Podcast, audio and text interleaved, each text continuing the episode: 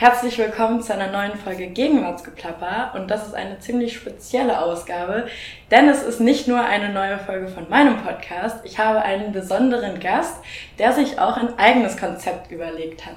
Magst du einmal kurz sagen, wer du bist und was es damit auf sich hat? Konstantin Kuhle, ich bin Bundestagsabgeordneter für die Freien Demokraten und ich komme aus Südniedersachsen, ich glaube genauso wie du. Genau. Und ähm, bei mir ist es so, dass ich ganz viele spannende Einladungen immer bekomme in Podcasts und äh, dieses Konzept sehr mag. Also ich äh, höre selber sehr viele Podcasts, meistens wenn ich im Zug sitze oder wenn ich abwasche oder wenn ich Sport mache. Also es gibt kaum Lebenssituationen, wo ich nicht irgendwie jetzt mittlerweile Podcasts höre. Und deswegen gibt es viele äh, Beobachter, die der Meinung sind, eigentlich muss man als Politiker selber so einen Podcast haben. Es gibt auch viele Kollegen, die sowas haben. Und ich habe mir aber überlegt, ich mache sozusagen das Gegenteil davon. Ich mache extra keinen Podcast, sondern versuche über ein Jahr mit spannenden Personen, spannende Podcasts in Kontakt zu kommen. Und äh, so ein Jahr hat ja ungefähr 52 Wochen. Ich habe gesagt 50, das ist eine runde Sache. Und äh, ja, ich habe mir vorgenommen, jetzt in einem Jahr 50 Podcasts zu besuchen. Und äh, Christina, du bist die Erste. Genau, und das ist mir eine große Ehre und ich freue mich sehr auf das Gespräch. Und ähm, wo genau aus Südniedersachsen kommst du denn? Also gebürtig bin ich gar nicht aus Südniedersachsen, Oh, okay. sondern aus der Region Braunschweig. Mhm. Äh, denn die Familie meines Vaters kommt tatsächlich aus der Stadt Braunschweig und ich habe auch ganz viele Verwandte äh, noch in, in Braunschweig und äh, ich bin geboren in Wolfenbüttel. Ah ja. Da fahre ich auch heute noch hin, habe heute noch eine Veranstaltung dort.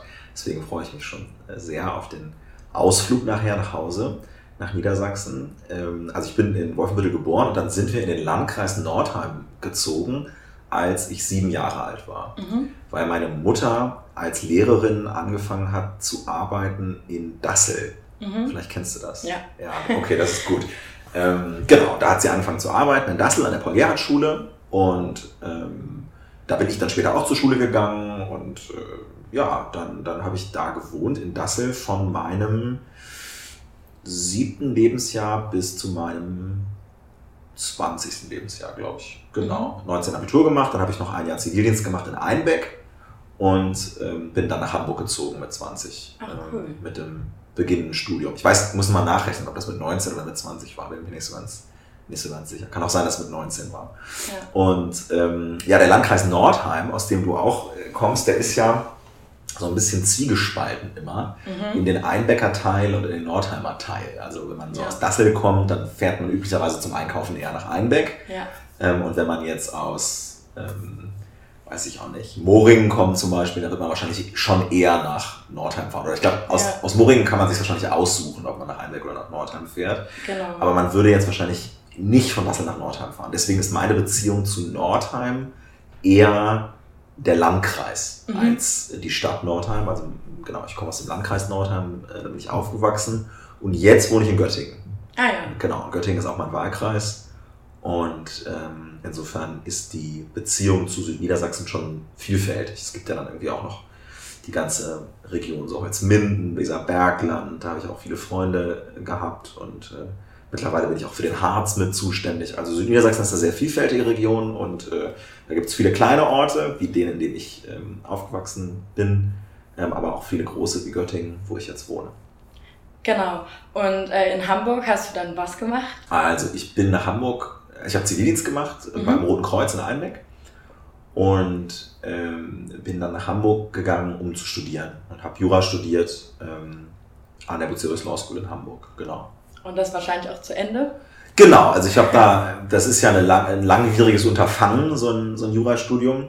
Ähm, das ging von 2009, genau, von 2009 bis 2014. Ich war zwischendurch in Paris, da habe ich ein Auslandssemester gemacht oder Auslandstrimester, wie es an meiner Mhm. Hochschule heißt. Also ich war kurz in, im Ausland, habe Erasmus gemacht und habe dann mein erstes Staatsexamen 2014 gemacht. Okay. Und äh, wann bist du in die Politik gegangen und was war deine Motivation, den Oh, Schritt ich bin schon sehr früh in die Politik gegangen, im Landkreis Nordheim nämlich. Ah, ja. Ähm, Da bin ich ähm, auf dem Dorf aufgewachsen und äh, naja, wenn man da zur Schule geht und man geht irgendwie vormittags dahin, dann hat man nachmittags noch ziemlich viel Zeit für anderen Kram. Und ich war viel ähm, in verschiedenen AGs irgendwie engagiert. Ich habe ganz viel Theater gespielt, zum Beispiel in der Theater AG, das war so mein, mein Ding. Ähm, habe Nachhilfe gegeben Sportarten ausprobiert, meistens ziemlich schnell dann wieder aufgehört, aber ich habe so verschiedene Sachen ausprobiert sozusagen. Ja. Und irgendwie kam es, dass ich 2002 also äh, schon vor vielen, vielen Jahren, das ist schon 18 Jahre her, genau. ähm, bin ich in Kontakt gekommen mit der FDP und den Jungliberalen. Und zwar damals übers Internet, weil wir ah, ja. damals in dem Ort, in dem ich ähm, gewohnt habe, Eilensen heißt der, ist ein Dorf, das zu Dassel gehört, ähm, haben wir einen Internetanschluss bekommen, wie das damals eben so war. Also mhm. diese ISDN-Zeit. und dann war ja war da noch ganz neu. Das war der letzte Schrei. Das war der Hammer. Und das haben wir bekommen und dann konnte ich eben im Internet surfen, ja, so, so sagte man, mhm. und konnte mir sozusagen da irgendwelche Inhalte reinziehen von, von politischen Parteien. Und irgendwie bin ich auf dem Internetangebot der Julis, Jungliberalen und der FDP gelandet und habe bemerkt, dass mich das irgendwie anspricht. Und parallel dazu habe ich in Einbeck auf dem Marktplatz die Leute kennengelernt, die damals für die FDP vor Ort Politik gemacht haben. Und die waren im Verhältnis zu den anderen Parteien alle relativ jung. Mhm. Und ich hatte deswegen irgendwie einen guten Zugang zu denen. Und dann habe ich mir Infomaterial bestellt, durchgelesen. Dido Westerwelle war damals eine Person, die sehr in der Öffentlichkeit gestanden hat. Und ich fand das einfach spannend. Und ähm, bin dann ehrenamtlich dazu gekommen und habe über viele, viele Jahre das äh, neben der Schule, neben ähm, dem Studium gemacht. War zum Beispiel Vorsitzender der FDP in Dassel oder Vorsitzender der Julis im Landkreis Nordheim und bin dann viel rumgekommen in der Region. Und wie alt warst du dann, als du den Julis beigetreten bist?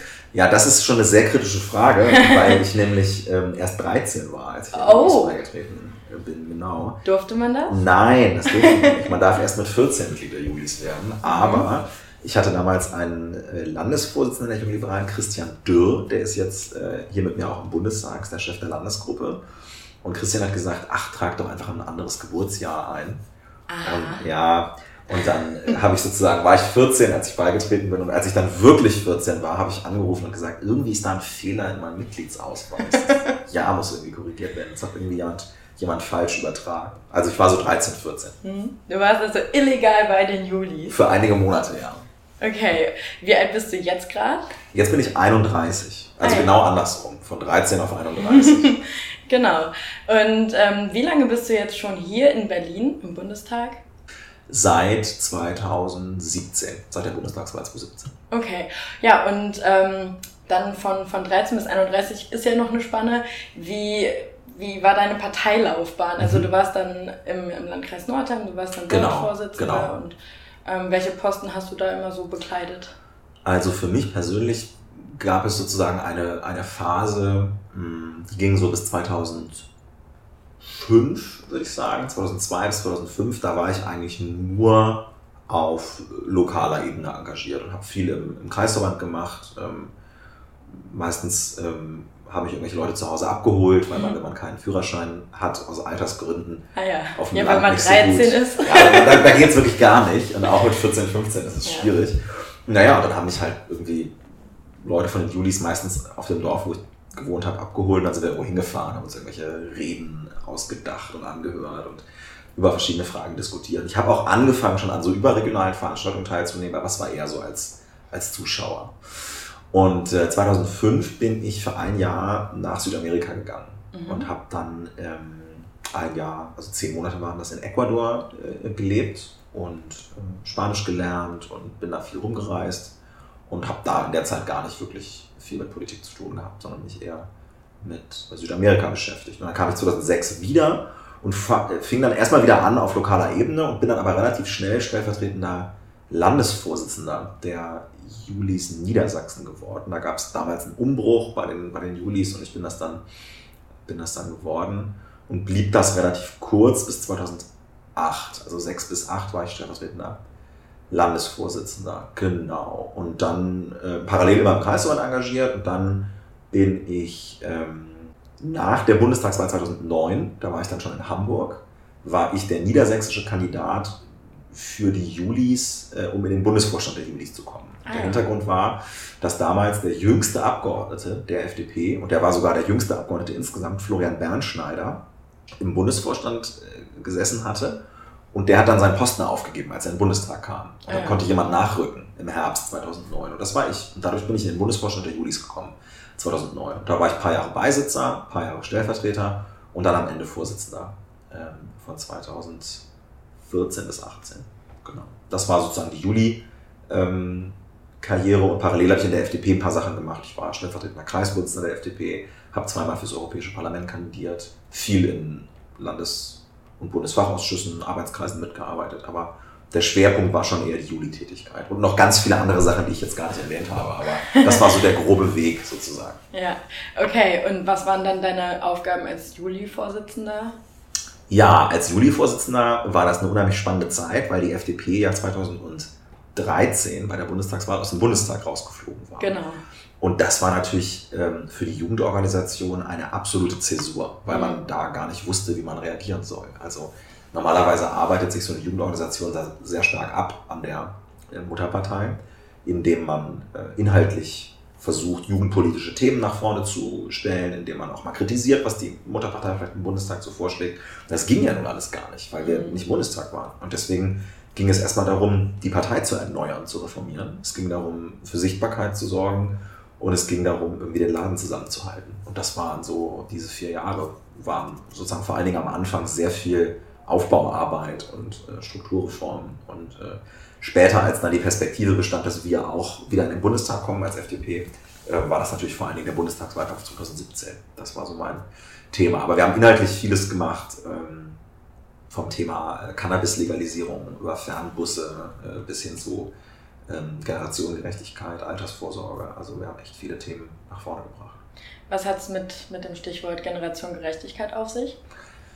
Die Julis und eigentlich alle Jugendorganisationen nehmen ja für sich in Anspruch, dass sie besonders die Interessen junger Menschen äh, wahrnehmen. Und Mhm. für die jungen Liberalen hat das immer bedeutet, dass wir uns vor allen Dingen für eine Reform der sozialen Sicherungssysteme einsetzen. Wir wissen eigentlich, dass die Alterspyramide in Deutschland keine Pyramide mehr ist, sondern ein Pilz. Also Ja. die äh, älteren äh, Altersgruppen ähm, sind mehr Wählerinnen und Wähler, ähm, sind äh, Empfänger äh, aus den Sozialversicherungen. Und deswegen laufen wir mit unserem Rentensystem, so wie es strukturiert ist, auf eine Situation zu, wo eigentlich junge Menschen doppelt belastet sind. Auf der einen Seite müssen sie durch ihre Einzahlung in die Sozialversicherung dafür gerade stehen, dass ältere Menschen etwas bekommen aus der Sozialversicherung. Das soll auch so sein, denn die haben ihr Leben lang gearbeitet und ja auch Anwartschaften äh, auf diese Zahlung aus der Sozialversicherung. Und dann müssen sie aber noch für sich selber äh, vorsorgen. Und sie müssen möglicherweise auch noch relativ hohe Steuern bezahlen, um Sozialversicherungssysteme zu stabilisieren. Und deswegen sind die jungen Liberalen immer sehr kritisch, wenn es darum geht, dass neue Rentenleistungen eingeführt werden. Mütterrente, Rente mit 63, Basisrente. Also da wird ständig an der Rentenformel rumgefummelt. Und äh, die junge Generation fällt dabei so ein bisschen unter den Tisch. Und da relativ laut auf die Pauke zu hauen und zu sagen, so geht es nicht. Wir müssen bei der äh, Rentenversicherung ein bisschen mehr auch auf Eigenverantwortung, Kapitaldeckung ähm, setzen, müssen auch über Fragen der Zuwanderung sprechen, müssen darüber sprechen, dass man sich auch mal an Reformen hält, die man äh, gemacht hat. Nachhaltigkeitsfaktor, demografischer Faktor, ähm, das ist die Aufgabe der Jugendlichen. Und äh, was sagst du zum Aspekt bedingungsloses Grundeinkommen? Ich halte nicht so viel vom bedingungslosen Grundeinkommen. Mhm. Ich nehme wahr, dass da viele Menschen sehr ähm, begeistert von sind. Also wir haben auch bei mir in Göttingen irgendwie so eine Gruppe, die da bei jeder Veranstaltung auftaucht und darauf aufmerksam macht, dass das sozusagen die Lösung aller Probleme wäre. Ähm, ich bin da skeptisch. Ähm, ich glaube, mh, dass wir vergessen oft, dass ein bedingungsloses Grundeinkommen ja auch von irgendjemandem erwirtschaftet werden muss. Mhm. Und wenn sozusagen die Ansage ist, Anstrengung, Kreativität, Leistung spielt überhaupt keine Rolle, sondern bekommt es auf jeden Fall, dann ähm, tue ich mich so ein bisschen schwer damit. Ich ähm, glaube aber gleichzeitig, dass diejenigen, die für ein bedingungsloses Grundeinkommen sind, einen Punkt haben. Und den finde ich ganz spannend. Und das ist die Einfachheit und die Zusammenlegung verschiedener äh, Sozialleistungen. Ähm, das schlagen wir als FDP auch vor. Wir nennen das liberales Bürgergeld. Ich fände es eigentlich ganz gut, wenn alle steuerfinanzierten Sozialleistungen, also angefangen vom äh, ALG 2 über äh, das Wohngeld, ähm, über die Grundsicherung im Alter bis hin zum BAföG, wenn das alles zusammengefasst würde zu einer Zahlung und wenn man eine bestimmte Linie unterschreitet, dann bekommt man das und wenn man eine bestimmte Linie überschreitet, dann zahlt man Steuern, mhm. sodass das eigentlich als negative Einkommensteuer ausgestaltet werden müsste. Und natürlich bekommt das auch jemand, der, ähm, sagen wir mal, in seinem regulären Job nicht genug verdient. Ja. ja, der bekommt das auch sodass man uns als Befürworter des liberalen Bürgergeldes durchaus den Vorwurf machen könnte, eigentlich ist es ja auch so eine Art bedingungsloses Grundeinkommen. Also es kommt so ein bisschen auf die Höhe an. Ne? Mhm. Nur es ist ja nicht so ganz bedingungslos. Genau so ist es. wäre ein Grundeinkommen wahrscheinlich. Genau so ist es. Ich würde nämlich sagen, dass jemand, der sozusagen genug verdient, es dann nicht bekommt. Mhm. Ähm, und dann ist es auch schon kein bedingungsloses Grundeinkommen mehr, sondern es gibt eben schon bestimmte Bedingungen. Und ich meine auch, dass jemand, der auf Kosten der Solidargemeinschaft lebt, dass der sich darum bemühen sollte, zumindest einen Teil einzubezahlen in die Sozialkassen. Und äh, deswegen bin ich auch kein Gegner von Sanktionen, wenn jemand Sozialleistungen bezieht und sozusagen bewusst ein Finden eines Arbeitsplatzes verhindert. Hm. Okay, ja gut, ist nachvollziehbar. Jetzt waren wir schon ziemlich thematisch. Mir fällt gerade übrigens noch eine Sache ein. Ähm, ich weiß nicht genau, in welchem Jahr das war, aber es gab einmal ähm, eine Veranstaltung in Nordheim im Lux Saalbau und da waren auch Philipp Rösler, Wolfgang Kubicki. Warst du auch da? Klar war ich da. Zu der Veranstaltung kann ich sehr viel sagen. Oh, ja, dann erzähl doch mal ein bisschen also, darüber. Diese Veranstaltung fand statt im Januar 2013 wenn ich ah, das richtig ja. sehe. Kann das sein? Das Warst du da? Ja, ich war da. Krass, okay.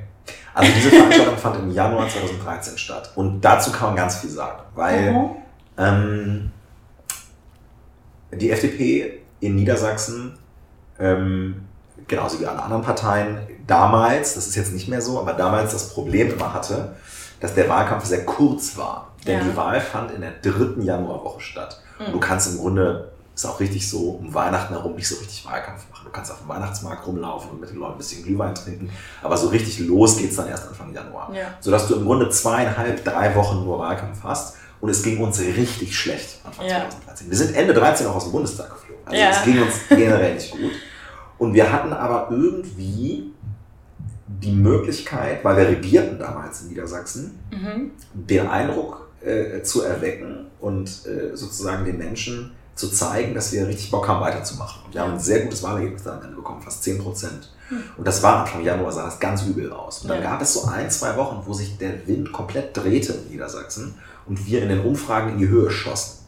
Und diese Veranstaltung war just in einer solchen Woche. Ah. Und, ich kann mich noch sehr gut daran erinnern, dass ähm, ich habe nämlich die Halle ausgesucht damals. Ach, Naja, ich war als Wahlkampfhelfer damals vor Ort und ja. habe irgendwie im November oder so haben wir die Halle schon ausgesucht und haben uns noch gedacht, oh Gott, das ist viel zu groß, da kommt doch keine, keine Sau. Ja, soll das soll da kommen. Und dann war es auch so, dass an dem Abend, Kubicki war ja unser Stargast, ja, mhm. ähm, sozusagen ähm, Wolfgang Kubicki, Philipp Rösler, Stefan Birkner, also da war richtig genau. viel los. Ja, Stefan war damals, war damals Spitzenkandidat, Philipp Rösler war Wirtschaftsminister, Vizekanzler, Kubicki war sozusagen als, als äh, Bundespolitiker ähm, äh, eingeladen.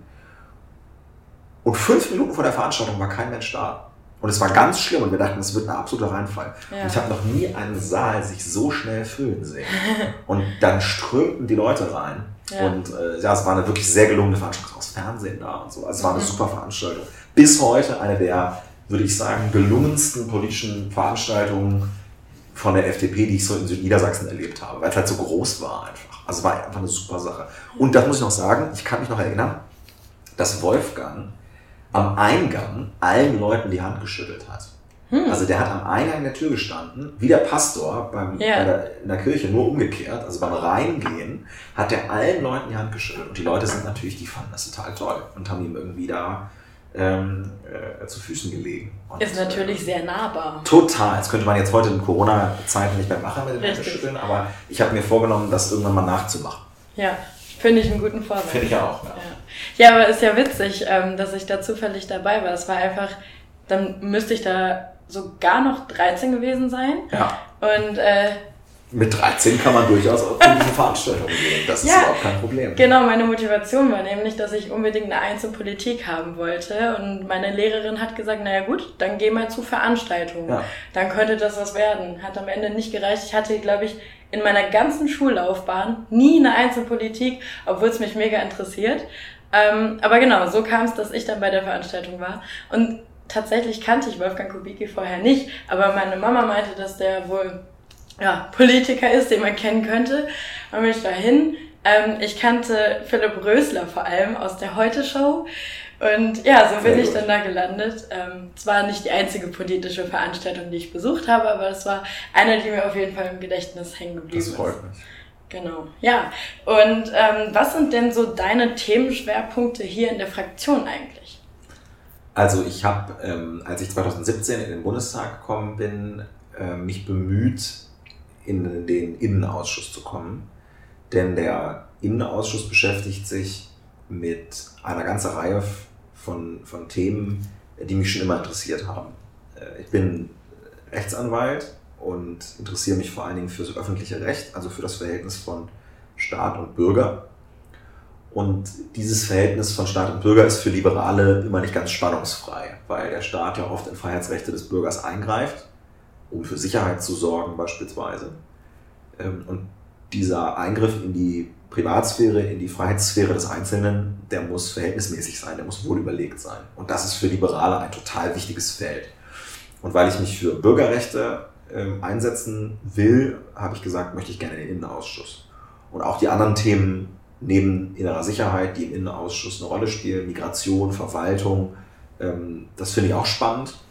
Und deswegen habe ich gesagt, also Innenpolitik, das würde ich gerne machen. Und ich bin dann auch innenpolitischer Sprecher geworden. Das heißt, ich äh, bemühe mich in der Öffentlichkeit, die Position der FDP im innenpolitischen Bereich darzustellen. Und ich bin äh, Berichterstatter für ähm, eine ganze Reihe von Themen, vor allen Dingen an der Schnittstelle zwischen Innenpolitik und Europapolitik. Und Europapolitik ist mein zweites äh, Schwerpunktthema. Ich bin auch im Europaausschuss und mache da als Berichterstatter eigentlich alles, was so mit äh, innenpolitischen Themen zu tun hat. Also zum Beispiel Migrationsfragen auf europäischer Ebene. Ähm, das beschäftigt mich sehr. Und äh, daneben bin ich auch noch in der Parlamentarischen Versammlung des Europarats. Das ist eine eigene internationale Organisation, das ist ein eigenes Gremium. Äh, da habe ich gerade diese Woche, ich wäre eigentlich diese Woche in Straßburg gewesen mit, der, mit dem. Europarat, aber das ist wegen Corona lange ausgefallen. Und deswegen war ich jetzt einfach im Büro. Ähm, also ich würde sagen, im Schwerpunkt ist es die Innenpolitik ähm, mit einem Fokus auf äh, die Bekämpfung von Extremismus und die Reform der Sicherheitsbehörden ähm, und den Schutz der Bürgerrechte. Und dann ist es noch das Thema Europa dazu ähm, Thema Europa und Migrationspolitik und so. Wie stehst du denn zum Thema Moria? Was meinst du, was kann man dort unternehmen und was sollte man deines Erachtens nach tun? Tja, das ist eine sehr gute, aber auch sehr schwierige Frage. Ich bin im Februar in Moria gewesen und habe mir äh, die Situation dort angeschaut. Und schon zum damaligen Zeitpunkt haben eigentlich alle, mit denen man dort gesprochen hat, sich darüber beklagt, zu Recht, dass die Situation über viele Monate eigentlich hinweg unerträglich ist.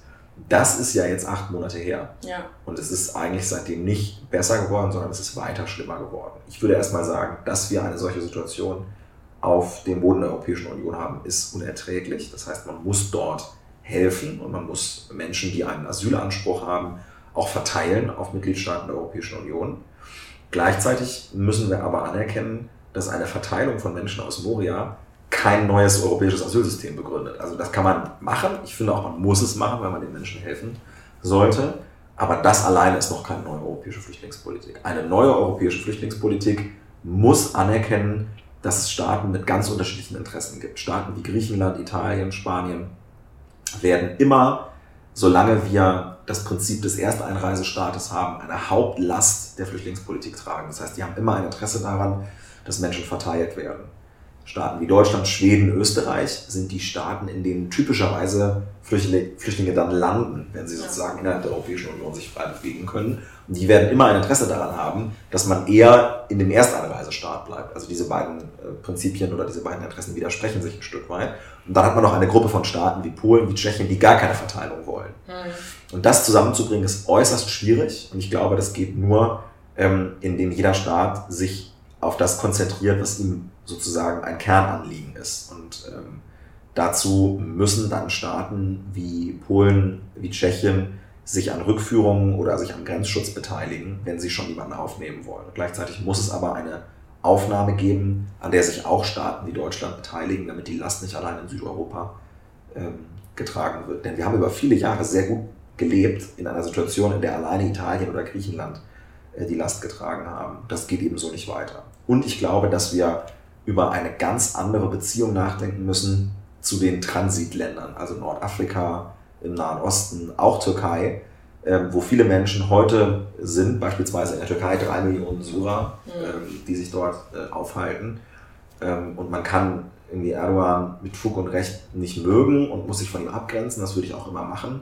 Aber eine Lösung der Flüchtlingsproblematik ohne Türkei, ohne Jordanien, ohne Tunesien, ohne Algerien, ohne Marokko ist nicht möglich. Und äh, das kostet politische Anstrengung, das kostet Geld und es kostet vor allen Dingen auch Gegenleistung, zum Beispiel im Bereich der legalen Migration. Also mir ist es lieber, wir haben mehr legale Migration, Studium beispielsweise, Arbeitsplätze für Menschen aus Nordafrika und dem Nahen Osten und haben dafür eine funktionierende Partnerschaft in der Migration, als die Situation so wie sie jetzt ist. Also eine europäische Lösung mit verteilten Rollen plus eine neue Kooperation mit den Transitstaaten, das glaube ich, würde die Situation etwas verbessern. Wie könnte man es denn schaffen, ähm, Migration zu erleichtern? Also was wäre denn da ein denkbarer erster Schritt? Also wir haben ja ähm, ein äh, Regime oder eine Regelungs, eine, eine Reihe von Regelungen in der Europäischen Union, die es ähm, ermöglichen, einem Staat, der nicht Teil der Europäischen Union ist, Visaerleichterungen zu geben. Also mhm. zu sagen, wenn ihr zum Beispiel eure Dokumente sicher gestaltet, wenn ihr Korruption bekämpft, wenn ihr mit uns bei der Verfolgung von Straftätern zusammenarbeitet, dann kriegt ihr sozusagen als Gegenleistung ähm, Visaerleichterung. Das heißt, ihr könnt leichter Urlaub machen im Schengen-Raum. Ihr könnt leichter einen Studien, wenn ihr eine Studienzusage äh, bekommt, könnt ihr leichter in, in, in der Europäischen Union ähm, äh, studieren. Und ich glaube, die Europäische Union sollte versuchen, die Frage der ungeregelten Migration und der Zusammen auch der Rückübernahme beispielsweise ähm, zum Gegenstand der Verhandlungen für Visaerleichterungen zu machen. Also je mehr äh, Menschen zurückgenommen werden, je mehr Menschen in einem ordentlichen äh, Verfahren ähm, die Frage beantworten können, habe ich einen Anspruch auf Asyl oder nicht, mhm. umso leichter kann jemand aus einem nordafrikanischen Staat oder aus dem Nahen Osten vielleicht in Deutschland studieren oder äh, einen Teil seines, seiner Arbeitsbiografie verbringen. Ich glaube, dass das geht und dafür gibt es auch Beispiele, ähm, äh, in, bei denen das schon funktioniert hat. Okay, cool. Und ähm, in deiner Freizeit ist jetzt eine Hardcut, aber was das machst stimmt. du da so? ja, also ich habe ja noch einen Beruf neben, mhm. dem, ähm, neben dem Mandat. Äh, ich bin als Rechtsanwalt zugelassen in Hannover. Ähm, und äh, bin da auch in einer Kanzlei, habe aber momentan ehrlicherweise nicht wirklich die Zeit, um diesem Beruf nachzugehen. Mir ist es aber trotzdem wichtig, äh, den zu haben ähm, einerseits, weil ich mir irgendwie die Unabhängigkeit bewahren will, auch wieder in diesen Beruf zurückzukehren und die Tätigkeit hochzufahren. Und andererseits muss ich auch ganz ehrlich sagen, habe ich nicht eine so lange und intensive juristische Ausbildung gemacht, um dann gar nichts mehr mit Jura zu tun zu haben. Also das mhm. finde ich irgendwie schade. Und deswegen ist mir das schon auch wichtig, irgendwie das noch zu haben. Ähm, sodass, ähm, genau, gehört sozusagen noch, noch dazu. Ja, in der Freizeit, also mh, hm, hat man überhaupt Ja, na klar. Also man hat schon, man muss das, glaube ich, so ein bisschen, ähm, man muss das schon hinkriegen, ja, dass man so ein bisschen Freizeit äh, sich einfach nimmt. Also ich brauche schon irgendwie natürlich ein bisschen Zeit für, ähm, für meine Familie ähm, und für meinen Freund und für Menschen, die mir irgendwie nahestehen, ist das irgendwie schon wichtig, dass man auch so ein bisschen Zeit einfach hat. Also einfach verbringe ich in meiner Freizeit halt Zeit mit den Leuten, die mir irgendwie persönlich nahestehen. Das ist, glaube ich, so das Wichtigste, würde ich sagen. Ähm, und ansonsten versuche ich regelmäßig Sport zu machen. Also ich spiele mir relativ viel Squash momentan und Badminton. Manchmal gehe ich auch ins Fitnessstudio. Manchmal gehe ich auch laufen. Das sind so die vier Sportarten, die ich so ganz gerne mache. Das ist eine Sache. Ich reise relativ gerne, aber das geht halt momentan irgendwie nicht. Und ich gehe auch gerne ins Theater und es geht irgendwie auch nicht so gut, finde ich. Also man kann es, glaube ich, wieder machen, aber es ist nicht so, es ist irgendwie nicht wie vorher. Also, ja. ja Sport, Reisen, Theater, das sind so die Sachen, die ich gerne mache. Okay. Und äh, Reisen, wie viel musst du grundsätzlich zwischen dann Göttingen, Hannover und Berlin pendeln? Sehr viel. Also äh, das ist der ganz normale Arbeitsalltag. Also es gibt ja 21 Sitzungswochen äh, im Jahr, wo man in Berlin ist. Ähm, und das auch sozusagen, da kann man auch eigentlich gar nicht weg aus Berlin. Es kann, wenn man aus Niedersachsen kommt, schafft man es auch mal am Mittwochabend oder so. Kann es schon mal sein, dass man auch eine Veranstaltung in Niedersachsen schafft, aber tendenziell ist es in diesen 21 Wochen schwierig. Mhm. In, dem, in den anderen Wochen hm, ist es so, dass ich versuche montags auch in Berlin zu sein, weil ich irgendwie ganz gerne mal so einen Tag am Schreibtisch habe, wo ich, wo ich keine Termine habe. Dienstags bin ich dann in der Regel in Hannover, weil mhm. ich ja auch Generalsekretär der FDP Niedersachsen bin und dann bin ich in der Landesgeschäftsstelle in Hannover und mache meistens abends Termine in Niedersachsen und bin dann so Mittwoch, Donnerstag und den halben Freitag in meistens in Göttingen, aber sozusagen da ich für die Landkreise habe in Pyrmont, Holzminden, Nordheim, Goslar, Göttingen mit Osterode und Uelzen, ganz andere Ecke, aber okay, auch mein Zuständigkeitsbereich, ja. genau, zuständig bin, bin ich viel in den, in den Orten sozusagen. Genau. Meine Mutter wohnt in Einbeck, ähm, also ja, so in dem, in dem Dreh bin ich sozusagen ähm, bin ich, bin ich unterwegs. Ich kann nur mal sagen, ich jetzt diese Woche wäre ich eigentlich in Straßburg gewesen, das ist jetzt mhm. ausgefallen, deswegen bin ich jetzt in Berlin.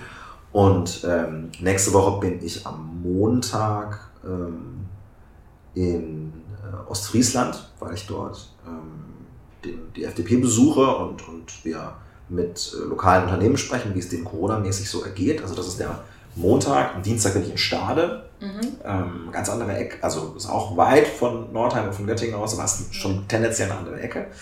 Da geht es um ähm, das Thema Jugendbeteiligung, habe ich abends eine Veranstaltung und vorher sind wir bei der Polizei in, in, in Stade. Mittwoch bin ich in Göttingen. Ähm, da wollten wir eigentlich abends eine Veranstaltung machen, das fällt jetzt aus wegen Corona, aber ich treffe mich sozusagen dann mit einigen Leuten einfach in, zu, zu Einzelgesprächen. Donnerstag bin ich in Berlin und Freitag in Düsseldorf. Wow. Genau. Also nächste Woche bin ich tatsächlich jeden Tag an einem anderen Ort. Und an, an dem Wochenende bin ich in äh, Einbeck und Bad Sachsa. Also wieder okay. in Niedersachsen. Ja. Wow. Also wirklich die nächste Woche jeden Tag an einem anderen Ort. Ja. Und reist du dann immer mit dem Zug oder ja. fährst du Auto? Also äh, alles, was so überregional ist, mache ich eigentlich mit dem, ähm, mit dem Zug. Mhm. Ähm, mit dem Auto fahre ich, wenn ähm, ich in kleineren Orten in Niedersachsen unterwegs bin. Mhm. Also ich habe kein Auto in Berlin, sondern äh, mein Auto steht in Göttingen und mhm. damit fahre ich dann irgendwie in, in, in, Niedersachsen rum. Ich muss aber vielleicht noch dazu sagen, dass natürlich viele dieser Termine ähm, auch so ein bisschen wackeln gerade wegen mhm. Corona. Also ich habe jetzt zum Beispiel diesen Mittwochabend der Termin, der ist jetzt schon abgesagt wegen, wegen Corona, weil es halt auch eine öffentliche Veranstaltung richtig gewesen wäre. Ähm, bei den anderen Terminen muss man gucken. Also es kann sein, wenn jetzt unsere Zuhörer, wenn die uns zuhören, kann es sein, dass manches davon schon gestrichen äh, worden ist. Aber mhm. ähm, ich werde mir nochmal genau angucken, was wir da hygienemäßig vorhaben in den einzelnen äh, Konstellationen und dann entscheiden, ob wir das machen oder vielleicht darf man es auch gar nicht. Also muss man, muss man sich angucken. Aber ähm, ich glaube schon, dass man auch als Politiker in Corona-Zeiten ein bisschen unterwegs sein muss, weil ich meine, wir beschließen die ganze Zeit Maßnahmen, die Menschen sehr stark einschränken. Ja. Und ich finde, da muss man schon mit denen auch mal reden, was, was das mit denen macht und was das für Auswirkungen hat. Und deswegen gehört es auch in Corona-Zeiten dazu, dass man ähm, unterwegs ist als Politik, aber wenn man irgendwie erkältet ist oder wenn man irgendwie Fieber bekommt oder so, dann sollte man natürlich auf jeden Fall nicht reisen. Nee, und, und mit Maske. Genau, bestenfalls dann zum Corona-Test. ja, das sowieso, genau. genau. Ja. Ähm, wie sieht das jetzt eigentlich aus mit Berlin und Niedersachsen? Braucht man da jetzt, wenn man verreisen will, braucht man da jetzt einen Negativtest? Wie sieht das mit dem Beherbergungsverbot jetzt aus? Und was macht die Sperrstunde? ja, das ist, ähm, also das sind Fragen, die unheimlich ähm, schwierig sind und die sich, ähm, die sich auch verändern. Genau, heute ich hat, glaube, heute gab es genau, schon einen neuen Beschluss. Genau, heute hat ein Berliner Gericht beschlossen, dass ähm, die Sperrstunde erstmal aufgehoben wird. Die Beherbergungsverbote in Niedersachsen und in Baden-Württemberg sind gerichtlich gekippt worden, weil lässt es auslaufen.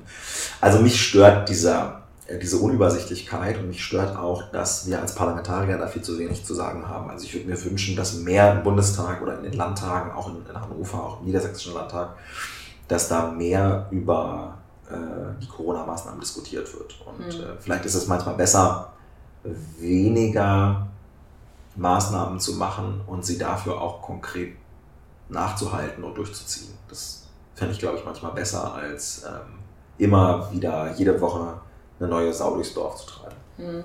Jetzt gerade die ähm, Beschlüsse sind von der Regierung einfach also verabschiedet worden oder wie sieht das aus? Also, also es ist so, dass, ähm, dass, dass wir durch die Corona-Zeit ganz viel lernen können mhm. über den Aufbau unseres Staates. Genau, weil man hat ja gesehen, Gerichte können Sachen kippen und genau. so weiter. Und die Länder sind ganz wichtig. Mhm. Denn ähm, die Staatsgewalt in Deutschland, also so, äh, ja, wenn man in Konflikt mit dem Gesetz gerät oder wenn man äh, vielleicht auch ähm, einen Anspruch hat auf eine bestimmte Leistung gesetzlich, ähm, dann ist das im täglichen Leben der Bürger eigentlich immer das Land, mit dem man zu mhm. tun hat. Ähm, und zwar obwohl das Land gesetzgeberisch nur in ganz wenigen Bereichen zuständig ist. Ja. Das ist erstmal nicht ganz ähm, einfach zu verstehen für viele Bürgerinnen und Bürger. Ja, die sehen eine Pressekonferenz, wo äh, Jens Spahn und Angela Merkel mit dem Präsidenten des Robert Koch Instituts und Herrn Drosten ähm, über das Coronavirus nachdenken und glauben, dass dann etwas beschlossen ist und dann sozusagen ist auch Merkel diejenige, die es durchsetzt. Mhm. Und das ist aber gar nicht so. Wir leben ja in keiner Merkel-Diktatur. Wir leben in keiner Merkel-Diktatur und wir leben vor allen Dingen nicht in einem Zentralstaat, ja. sondern wir leben in Deutschland in einem föderalen Staat. Und im Grundgesetz steht, dass die Länder Bundesgesetze als eigene Angelegenheit ausführen. Mhm. Was bedeutet das? Das bedeutet, dass Niedersachsen, zum Beispiel mein Bundesland, kein eigenes Infektionsschutzgesetz hat, ja. sondern dass das Infektionsschutzgesetz, für das der Bund zuständig ist. Denn wir wissen, eigentlich ist, sind die Länder nur zuständig, es gibt Ausnahmen und es ist auch juristisch nicht ganz korrekt, aber wenn man es ein bisschen runterbrechen will, Gesetze macht das Land im Wesentlichen im Bereich Schule, Kultus, im Bereich Rundfunk, im Bereich Polizei. Ja, da macht das Land die eigenen Gesetze und wendet sie dann auch an. Mhm. Aber im Gesundheitsbereich macht der Bund die Gesetze. Das Infektionsschutzgesetz wird vom Bund gemacht. Wie gesagt, ein bisschen vereinfacht dargestellt, aber bei der Infektionsschutzgesetzgebung ist es so. Und trotzdem wird dieses Infektionsschutzgesetz vom Land, also vom Gesundheitsamt der Stadt Göttingen beispielsweise, ausgeführt, als wäre es ihr eigenes. Mhm. So, das wird sozusagen fingiert durch das ja. Grundgesetz. Und das ist ähm, ganz spannend, weil die Länder der entscheidende Player sind in dieser mhm. ganzen Angelegenheit. Diese ganzen Telefonkonferenzen, Videokonferenzen, Runde, ja, da wird ja am Ende ein PDF ins Internet gestellt und mhm. gesagt, das ist jetzt der Beschluss der Ministerpräsidenten. Ja. Aber das ist überhaupt, also die Ministerpräsidentenkonferenz steht gar nicht im Grundgesetz, das gibt es nicht. Mhm. Sondern das ist eine informelle Absprache zwischen den Regierungschefs der Länder und die fahren dann in ihre Landeshauptstädte zurück und erlassen Verordnungen auf der Grundlage des Infektionsschutzgesetzes. Also dann wird es erst sozusagen ähm, äh, verbindlich. Und ähm, das äh, treibt mitunter ganz witzige Blüten. Ich bin, durch, bin viel spazieren gegangen in Corona-Zeiten. Ja. Viel konnte man ja nicht machen. Und dann bin ich einmal durch Berlin spaziert und kam an einem Spielplatz vorbei. Und an dem Spielplatz hing ein Zettel. Und auf dem Zettel stand, aufgrund der Telefonkonferenz der Ministerpräsident mit der Bundeskanzlerin ist dieser Spielplatz gesperrt. Da habe ich mir gedacht, das ist doch Quatsch. Das stimmt nicht. Der ja. Spielplatz ist gesperrt, weil das Land Berlin ihn sperrt. Mhm. Selbst, die entscheiden das. Ja? Die haben sich nur abgesprochen, dass sie das tun. Ja. Und das ist so ein bisschen, so ein bisschen der schwierige Punkt. Wir haben ähm, also eine Situation, wo die Länder sehr eigenständig agieren können. Und ähm, ja, ich würde mir wünschen, dass ähm, die Kriterien, nach denen die Länder agieren, dass das etwas einheitlicher wäre. Ich würde mir wünschen, dass ähm, die Parlamente in den Ländern und auf Bundesebene mehr, mehr eingebunden würden. Und ich würde mir wünschen, dass wir äh, generell ähm, die Funktionsweise unserer verschiedenen Institutionen und die Gewaltenteilung schätzen, auch in Pandemiezeiten. Ja, das heißt, Föderalismus ist grundsätzlich sinnvoll, aber es sollte Richtlinien geben? Ja, Föderalismus ist sinnvoll. Ähm, man sollte nicht äh, den Eindruck erwecken, dass es in Deutschland ohne Föderalismus geht und er hat auch viele Vorteile. Ja, mhm. Wenn in äh, Berlin-Mitte ganz viele Corona-Infektionen bestehen, dann gibt es keinen Grund im Landkreis äh, Goslar eine Hochzeit zu versagen. Ja. Da muss man eben sozusagen anlassbezogen reagieren. Äh, deswegen ist Föderalismus erstmal was Gutes und, und so. Ähm, ich glaube, der Föderalismus sollte aber nicht dazu führen, dass es so eine Art Überbietungswettbewerb gibt, wer ist der strengere Ministerpräsident. Hm. Und äh, dass sozusagen Herr Söder und Herr Laschet versuchen, über die Corona-Bekämpfung zu klären, wer ist der geeignetere Nachfolger für Frau Merkel. Ich wollte gerade genau. sagen, Das ist vielleicht nicht immer ganz so gut. siehst du das gerade so ein bisschen so, dass Ja. da nur ein Machtkampf stattfindet? Nicht nur, ich glaube, das will ich auch sagen. Ich glaube, Okay. alle Akteure geben sich unheimlich Mühe. Mhm. Also ich bin total froh, in Deutschland zu leben. Ich bin total froh, ähm, in der Europäischen Union zu leben, wo irgendwie Leute am Drücker sind, die es gut meinen und Ja. die irgendwie tendenziell ähm, versuchen, informierte Entscheidungen zu treffen. Und äh, ich unterstelle keinem Ministerpräsidenten und keinem Kabinettsmitglied, nicht dem Gesundheitsminister und auch nicht der Bundeskanzlerin, dass sie unter dem Deckmantel der Corona-Bekämpfung irgendeine Agenda durchsetzen wollen, die der Bevölkerung schadet. Das glaube ich nicht, davon bin ich überzeugt. Ja, man darf auch, als Opposition muss man viel kritisieren, werde ich auch tun, will ich auch tun, aber man sollte auch die Kirche im Dorf lassen.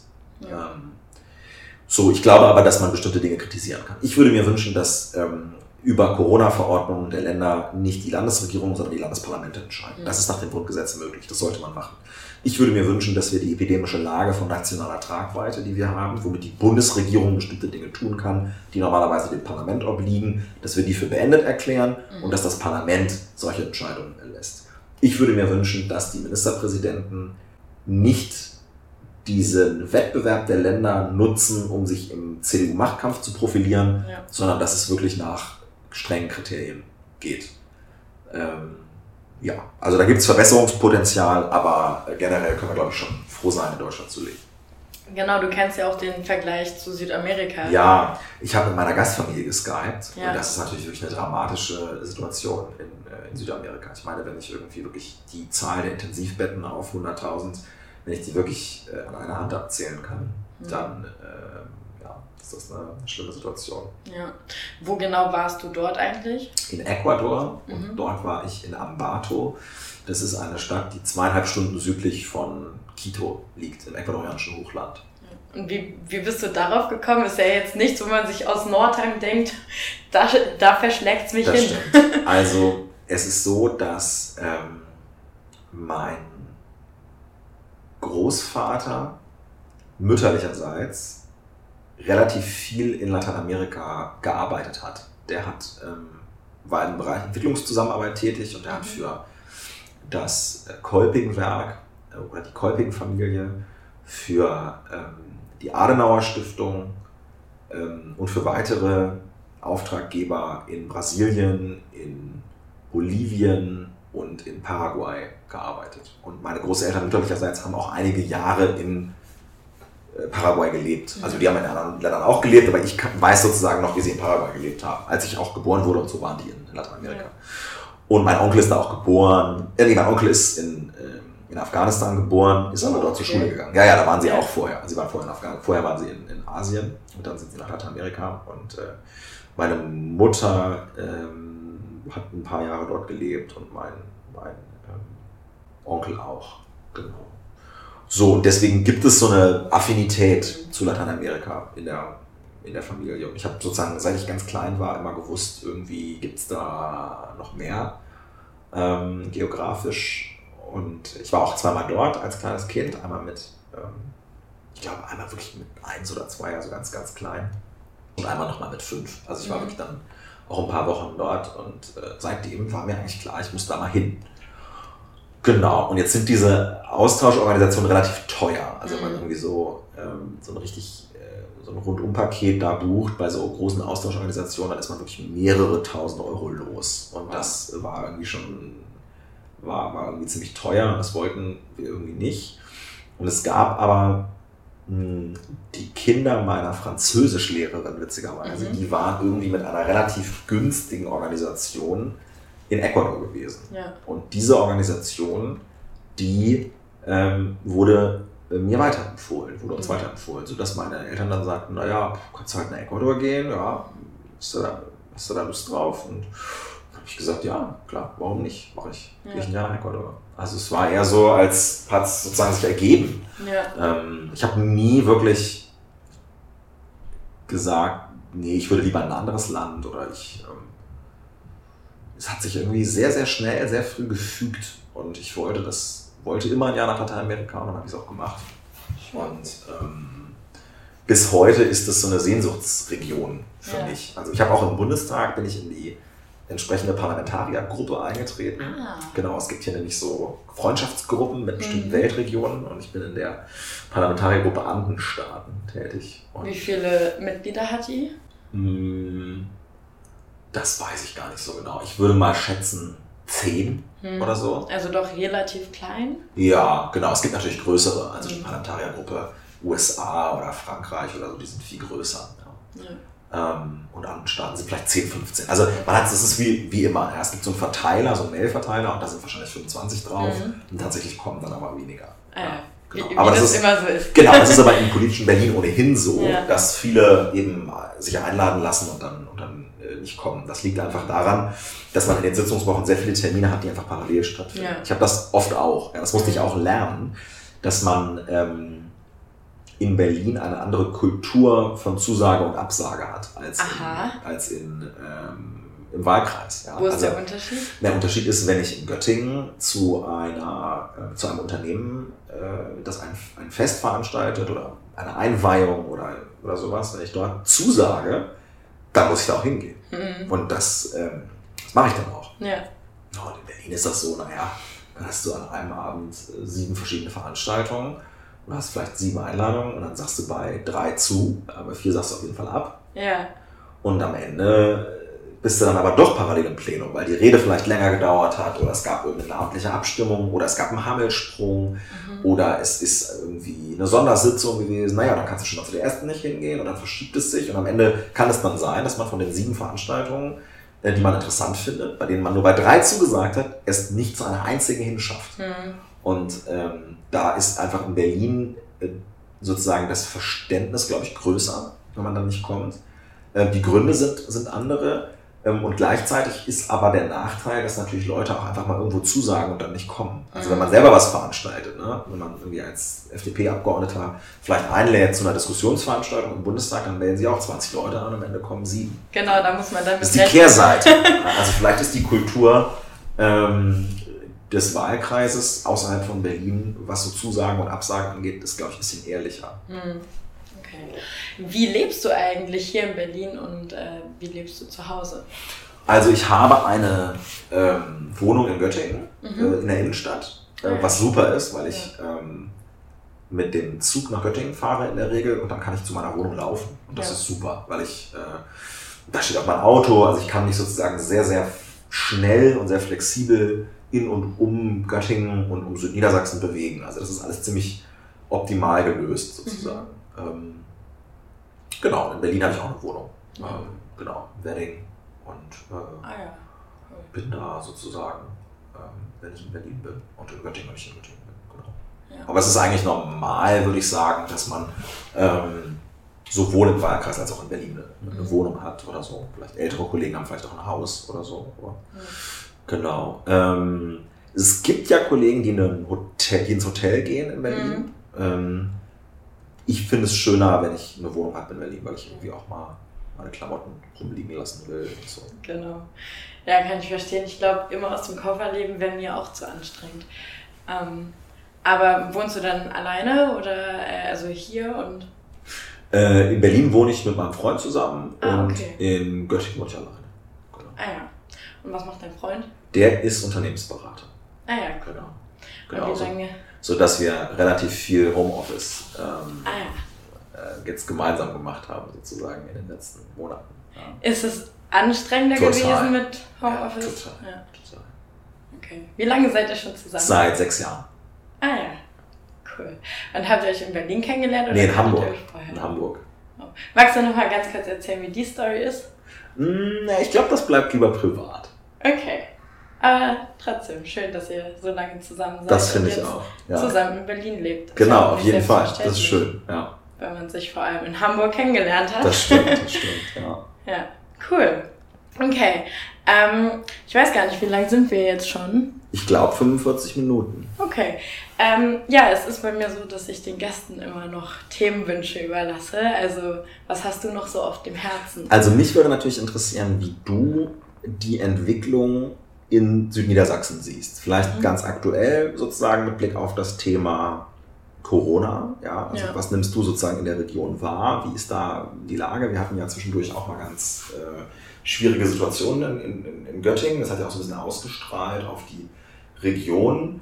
Ähm, das wäre so das eine, was mich interessieren würde. Und das andere, was mich interessieren würde, ist auch mit Blick auf die Stadt Nordheim das Thema ähm, Automobilzulieferer. Äh, Contitech ist ja ein großer äh, Player. Einmal in Nordheim, aber auch ähm, in meinem Wahlkreis in, in Hanmünden sind die ja auch vertreten, wo jetzt relativ viele Arbeitsplätze äh, abgebaut werden. Hast du da irgendwie einen Bezug zu? Kriegst du da was mit? Ja. Mm, Ja, also zu, zu ersterem kann ich ein bisschen was sagen. Ich telefoniere viel mit meinen Eltern und die haben jetzt gesagt, dass Nordheim eben auch Hotspot geworden ist, weil es in Stimmt, genau. Bad Gandersheim wohl eine Menge So. Infektionen gab. So ist es. Ähm, ja, ansonsten, ich war jetzt das letzte Mal während des Lockdowns tatsächlich dort und musste da dann auch bleiben, weil meine Eltern dann gesagt haben, nein, was willst du alleine in Berlin? Das ist natürlich blöder als dann mit der Familie in Niedersachsen. Und da hatte ich das Gefühl, dass sich die Leute noch ziemlich gut an Abstände und so weiter gehalten haben und ähm, dass man da die ganze Lage sehr ernst genommen hat. Ich kann mir aber vorstellen, dass das mittlerweile auch nachgelassen hat, weil ich habe da auch aus Hessen und so weiter Berichte gehört, also ist jetzt nicht mehr Niedersachsen, aber von Freunden, die dann meinten, so, in meinem Umfeld habe ich jetzt mitbekommen, dass die Leute anfangen, sich irgendwie privat zu treffen und sich nicht mehr an irgendwie alle Regeln halten und so. Und das finde ich halt fahrlässig und ich finde, das darf auf keinen Fall sein. Ähm, und ansonsten, ich kann jetzt nicht so viel zu, zu Nordheim im Speziellen sagen, aber ich hoffe, dass die Leute vernünftig bleiben. Ähm, ich weiß auch ehrlich gesagt gar nicht, warum jetzt Bad Gandersheim da so ein Hotspot geworden ist. Ähm, die Sache in Göttingen war, dass es da ein Hochhausgebäude gab Ja. und ich glaube, das war um die Ramadan-Zeit herum, glaube ich, ähm, dass da Leute sich eben ja zu privaten Feierlichkeiten getroffen haben. Dann ging das Ganze ja so weit, dass, das, dass der Gebäudekomplex abgeriegelt worden ist mit Bauzäunen, damit da keiner mehr rein und raus geht.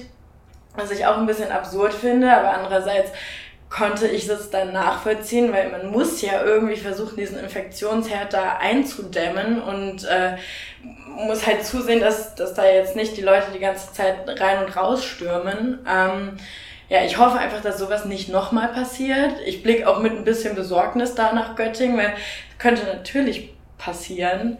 Ähm, ja, ich hoffe, dass ähm, da die, also dass sowas sich nicht in Nordheim nochmal ereignen würde. Ähm, kann man natürlich nicht sagen, wir sind alle keine Hellseher. Man kann nur hoffen. Ähm, genau, dass ich, das ist, was ich so aus Nordheim mitbekommen habe und aus der Region. Und zu den, ähm, wie heißt das, Automobilzulieferer? Genau, zu den, also Contitech, Automobilzulieferer, genau. Ja, da habe ich am Anfang der Krisensituation auch mitbekommen, dass die viele Mitarbeiter auch in äh, Kurzarbeit geschickt haben und so. Das ist natürlich auch nicht so optimal, vor allem für die Familien vor Ort, die dann irgendwie gucken müssen, wie sie sich über Wasser halten. Und ähm, ja, keine Ahnung. Also, was sagst du eigentlich zu diesem Kurzarbeitergesetz und so? Also, war, war die Kurzarbeit sinnvoll? Läuft das immer noch? Oder wie sieht das aus? Also wir haben dem zugestimmt im März, dass die Kurzarbeit, das war sogar schon Ende Februar, glaube ich, dass die Kurzarbeiter-Kriterien vereinfacht werden und dass mehr Menschen das beantragen können. Das ist auch richtig. Hm. Ähm, Man muss sich nur klar machen, dass das bezahlt worden ist aus einer Rücklage der Arbeitslosenversicherung. Ja. Und äh, dieses Geld ist jetzt aufgebraucht. Ähm, das heißt, wenn man jetzt eine Verlängerung des Kurzarbeitergeldes anstrebt, ähm, und das soll ja bis über die Bundestagswahl hinaus verlängert werden, Ah. dann kann das nicht mehr aus dieser Rücklage bezahlt Ja. werden, sondern dann muss das bezahlt werden aus entweder höheren Beiträgen für die Arbeitslosenversicherung. Das ist aber keine gute Idee, weil wir ja tendenziell eher wollen, dass Arbeit billiger wird für äh, Menschen, die Jobs schaffen wollen.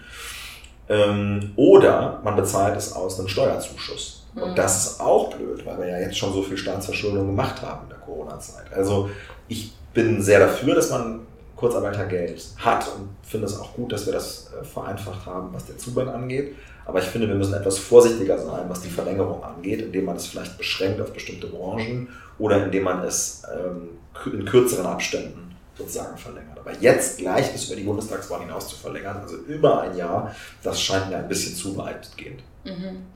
Und waren meine Beobachtungen ansonsten, was die Region angeht, richtig oder hast du was anderes beobachtet? Nee, wir hatten diese Situation, das stimmt, es sind in Göttingen zwei äh, Gebäude, die davon äh, betroffen sind, die äh, schon seit längerem viele soziale Probleme aufwerfen. Ich mhm. finde ja, man müsste alle Akteure, die da etwas mit zu tun haben, angefangen von der Polizei über das Gesundheitsamt bis hin zu weiteren Behörden wie der Sozialbehörde mal an einen Tisch holen und stärker sich überlegen, wie kann man in der Stadt für mehr Sicherheit sorgen. Aber für ja. die Leute, die da wohnen, aber auch für äh, umliegende äh, Teile der Bevölkerung. Also das ist keine schöne Situation, finde ich. Ja. Ähm, und da muss man auf jeden Fall aufpassen. Ähm, und generell, ja, glaube ich, möglicherweise Bad Gandersheim. Ähm, wir hatten das ja in anderen Kurorten im Harz auch. Mhm. Äh, hängt vielleicht mit, mit, mit Pflegeeinrichtungen zusammen, aber ich weiß es nicht genau, ehrlicherweise. Ja. Habe ich auch noch. Ich habe heute einen Artikel mir vorgenommen zu lesen, das habe ich aber noch nicht gemacht. Aber äh, ich glaube, Beispiele wie Göttingen, aber auch Bad Gandersheim und ähm, äh, ich glaube, Herzberg war ja einer der Orte, der äh, auch betroffen war am Anfang der Corona-Pandemie, zeigen, wie schnell das gehen kann und wie schnell sich sowas ähm, entwickelt. Genau. Und mit Blick auf die Automobilzulieferer müssen wir, glaube ich, echt ähm, daran arbeiten, wie es für Menschen, die heute in Niedersachsen in der Autoindustrie arbeiten oder in der Zulieferindustrie, wie es für die Beschäftigungsperspektiven äh, gibt. Und manchmal habe ich das Gefühl, dass manche in Berlin vergessen, wie abhängig gerade die Wirtschaft in Niedersachsen von der Autoindustrie ist, dass es eben schon eine, eine hohe Abhängigkeit gibt. Mhm. Und ähm, ich habe mir vorgenommen, äh, jetzt auch mal in den nächsten Wochen in Austausch mit den entsprechenden Gewerkschaften, also der IG Metall und der IG BCE zu treten. Das habe ich mir vorgenommen, weil ich das nicht hinnehmen will, dass so viele Menschen dort äh, ihren Job verlieren. Ja. ja. ist ja verständlich und wäre natürlich wünschenswert, dass das hinhaut und ähm, da nicht noch mehr Leute irgendwie arbeitslos werden. Ja. Ähm, noch eine ganz andere Frage. Ich äh, betreue mit einem anderen Podcast, der heißt 1,9, den Wirecard-Untersuchungsausschuss. Oh, interessant. Genau. Ähm, hast du zufällig Wirecard-Aktien oder äh, was hast du so um, um das Thema herum mitbekommen? Also ich habe keine äh, Wirecard-Aktien. Mhm. Ähm, und mitbekommen habe ich vor allen Dingen, dass äh, Florian Tonka, ich glaube, mit dem warst du auch schon im Dialog zum, genau. Äh, zu diesem Podcast, ähm, und andere Kollegen sich da sehr verdienstvoll um die Aufklärung kümmern. So ist aber ehrlicherweise nicht so wirklich mein Fachgebiet. Ja. Und äh, genau, finde es, aber ich fand es, also fand ich eigentlich am krassesten, als ich irgendwie mitbekommen habe, dass, dass irgendwie ähm, Mitarbeiter der BaFin selber Wirecard-Aktien hatten oder verkauft haben. Das hat mich sehr stutzig gemacht und sehr misstrauisch. Und deswegen ist es gut, dass da genau hingeguckt wird.